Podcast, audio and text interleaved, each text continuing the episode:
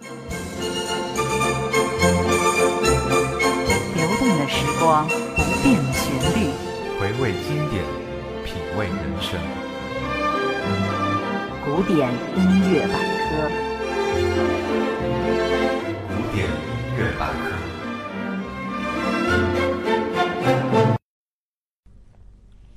亲爱的听众朋友们，大家中午好！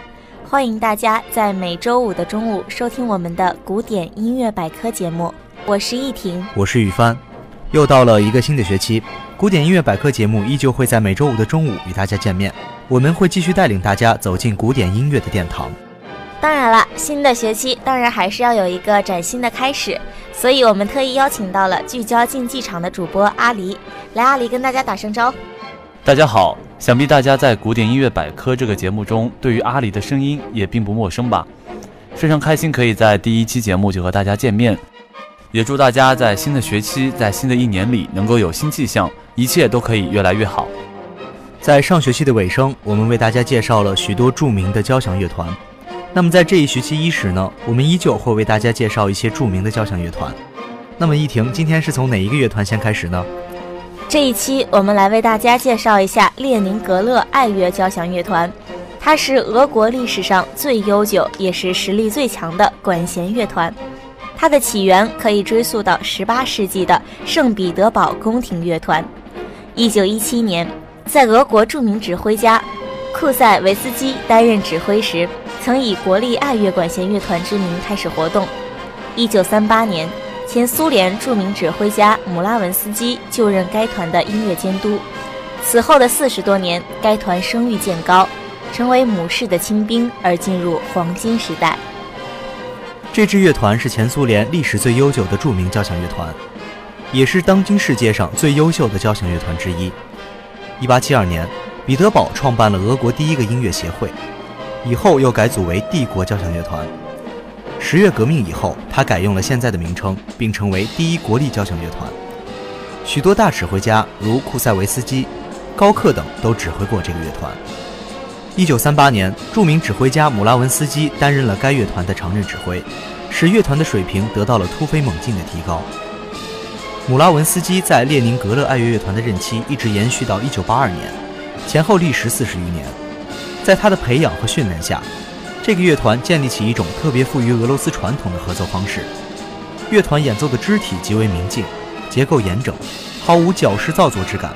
在他的指挥下，列宁格勒爱乐乐团在俄罗斯传统曲目方面成为众口一词的最佳表演者，尤其是演奏本国作曲家柴可夫斯基、肖斯塔科维奇和哈恰图良等人的作品。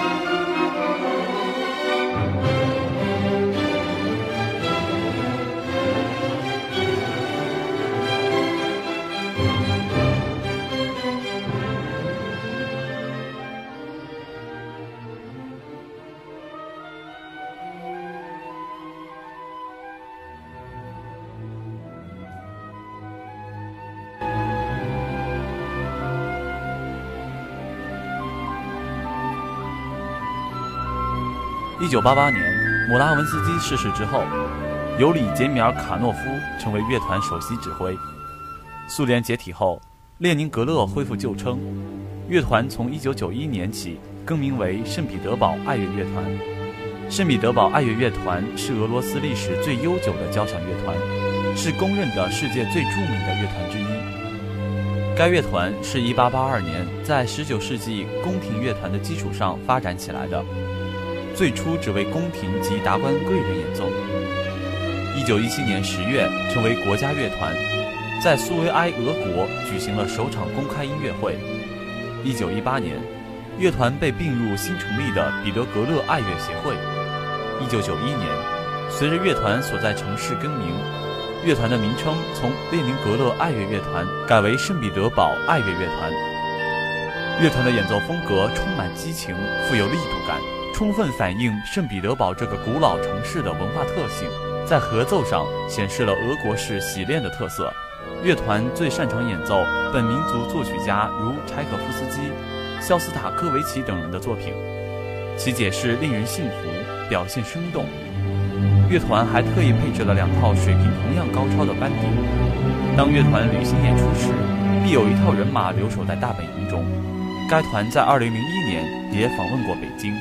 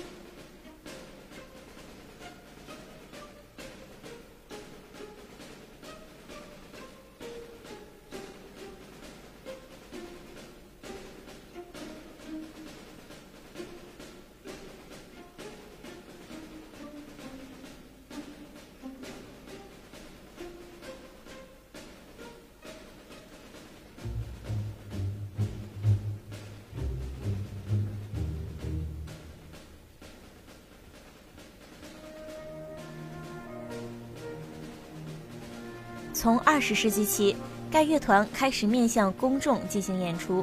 与其合作的著名音乐家包括波里纳·维亚多、克拉拉·舒曼、安东·鲁宾斯坦、尼克拉·林姆斯基科萨科夫、后者还曾在柴可夫斯基去世前六天亲自指挥的第六交响曲首演上进行演出。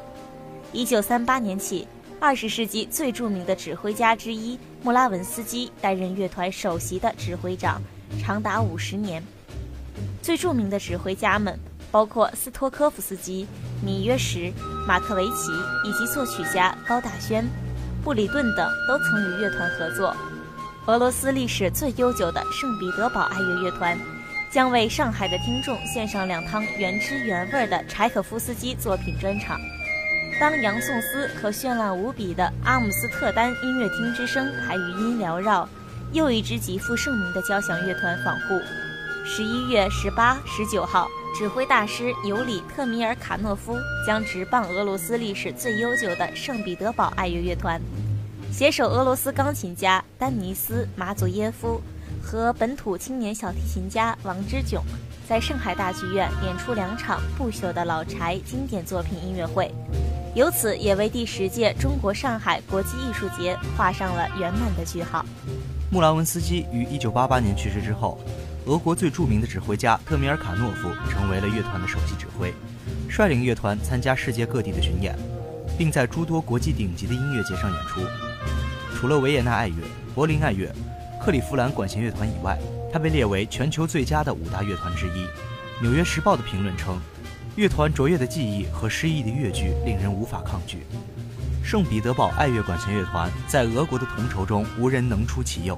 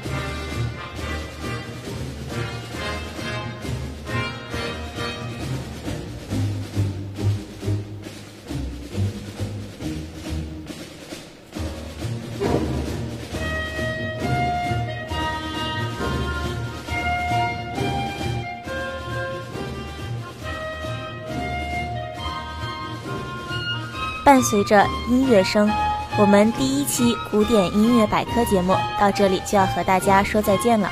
感谢大家的收听，下期节目让我们不见不散。